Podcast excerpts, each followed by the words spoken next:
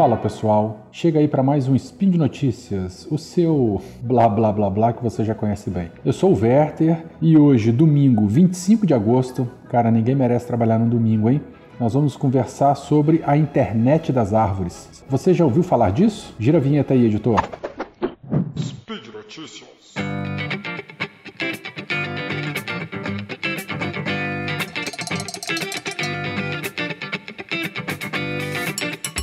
Bom, uma matéria publicada pela Alejandra Martins da BBC News de 12 de agosto, ela descreve uma descoberta é, bastante interessante lá na região da Nova Zelândia. Na região da Nova Zelândia foi terrível, na Nova Zelândia. É, o babado é o seguinte: dois botânicos eles estavam caminhando por uma floresta lá na Nova Zelândia, quando de repente encontraram algo extraordinário, nas palavras deles, né? Era um toco de árvore com sinais de vida. Um cotoco. Pega uma árvore, corta ela, fica lá aquele um metrinho de, de toco no chão enraizado e ele estava vivo. Né? Tinha a casca, é, ela estava viva e, e não estava seco, não estava podre nem nada. Bom, pouquíssimas plantas conseguem sobreviver se não tiverem folhas verdes para fotossíntese. Então, aquele toco de árvore, é, que claramente apresentava tecidos vivos, intrigou os cientistas quando eles estavam na, na floresta, disse um dos pesquisadores. Como a gente sabe né, que a curiosidade move a humanidade, os dois resolveram pesquisar aquele cotoco de árvore. Afinal, ficou uma pergunta no ar, né? Como é que aquilo ainda conseguia sobreviver? Ainda mais na parte baixa e sombreada da floresta sem nenhuma folha para fazer a fotossíntese. Então, essa, essa observação do ambiente intrigou os caras ainda mais. O toco em questão, né, que foi encontrado pelos botânicos, é de uma espécie endêmica da Nova Zelândia. Você sabe o que é endêmico, né? Endêmico é aquela espécie que só existe em um único local. A distribuição dela é restrita.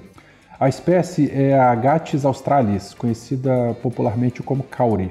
A maior árvore conhecida dessa espécie mede aproximadamente 50 metros, que é maior do que um prédio de 15 andares. Bom, os cientistas descobriram então que esse toco de árvore e os caules em volta né, de mesma espécie, eles estavam sincronizados hidraulicamente. As suas raízes se conectavam no subsolo, promovendo um fluxo de fluidos entre si. Que fluidos? Água, minerais e seiva. O que é mais intrigante ainda é que esse fluxo de água ela varia. Né? Se a seiva das árvores flui mais rápido, a do toco flui mais lentamente. Os caras tiveram a pachorra de medir a velocidade de deslocamento do fluido em cada uma dos indivíduos ao redor e do toquinho. Mas se o fluxo das árvores vizinhas né, é reduzido durante a noite, por exemplo, o fluxo da seiva no toco é acelerado. É, pois é, eles calcularam a velocidade de movimentação da seiva. Já falei isso. Além disso, Descobriu-se que as árvores estão conectadas no subsolo e elas possuem relações simbióticas com fungos micorrízicos, micorrídicos, com fungos chamados micorrizas. Relação simbiótica é aquela relação benéfica, né, em que diferentes espécies elas se beneficiam desse tipo de, de, proximidade. Esses fungos em questão né, fornecem nutriente às árvores em troca de açúcar. Açúcar esse que é a seiva elaborada produzida pelas folhas através da fotossíntese.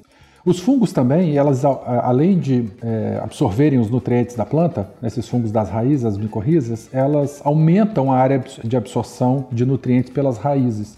Essa seria a relação simbiótica entre si. Bom, a internet das árvores, então, ela é formada por essa intrincada teia de raízes e micorrizas, raízes de diferentes é, árvores de uma mesma espécie, emaranhadas entre si né, com as micorrizas. Até então, já se sabia que existe troca de carbono e nutrientes entre as árvores, principalmente por meio de micorrizas, mas a verdadeira novidade no estudo é a descoberta de intercâmbio de água. As medições concluíram que os tecidos que conduzem a água entre a árvore e o topo devem ser fundidos sobre a superfície. Mas aí surgiu outra pergunta, olha aí a ciência sendo feita. Como o tronco consegue fazer a água fluir em seu interior? Sim, porque em uma árvore viva, a água é capturada pelas raízes e sobe para as folhas né, através da, dos vasos eh, internos da planta por capilaridade, auxiliada pela evapotranspiração foliar. Depois essa água desce, né, é, carregada de açúcares para as partes baixas da planta. Mas e como que essa água consegue circular num toco, naquele toco que está ali do lado? Isso não tem folha para puxar a água, né? Então como que ela circula lá?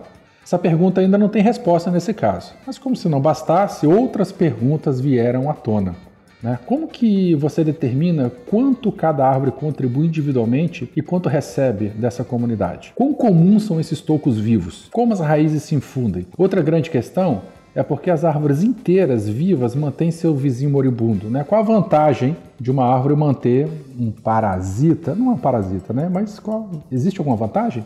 Existe alguma vantagem evolutiva nesse tipo de, de relação entre uma árvore viva e um toquinho de uma outra ali do lado da mesma espécie? Se existe, né? Quais seriam? Bom, as prováveis respostas são: no caso dessa interconexão de raízes, uma possibilidade é que as árvores inteiras têm acesso a um sistema de raízes maior, o que reduz o risco de serem derrubadas em caso de ventos fortes, dizem um dos pesquisadores.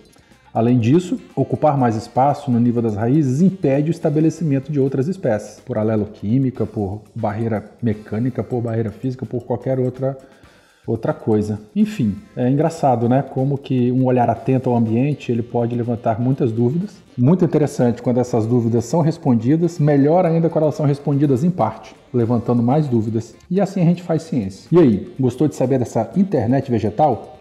Bom, dúvidas, críticas ou sugestões, contato arroba ou vem falar direto comigo no verterk.gmail.com ou pelo Twitter, verter underline K. Esse podcast só é possível através da tua ajuda, apoio e patronato no Patreon, Padrim e PicPay.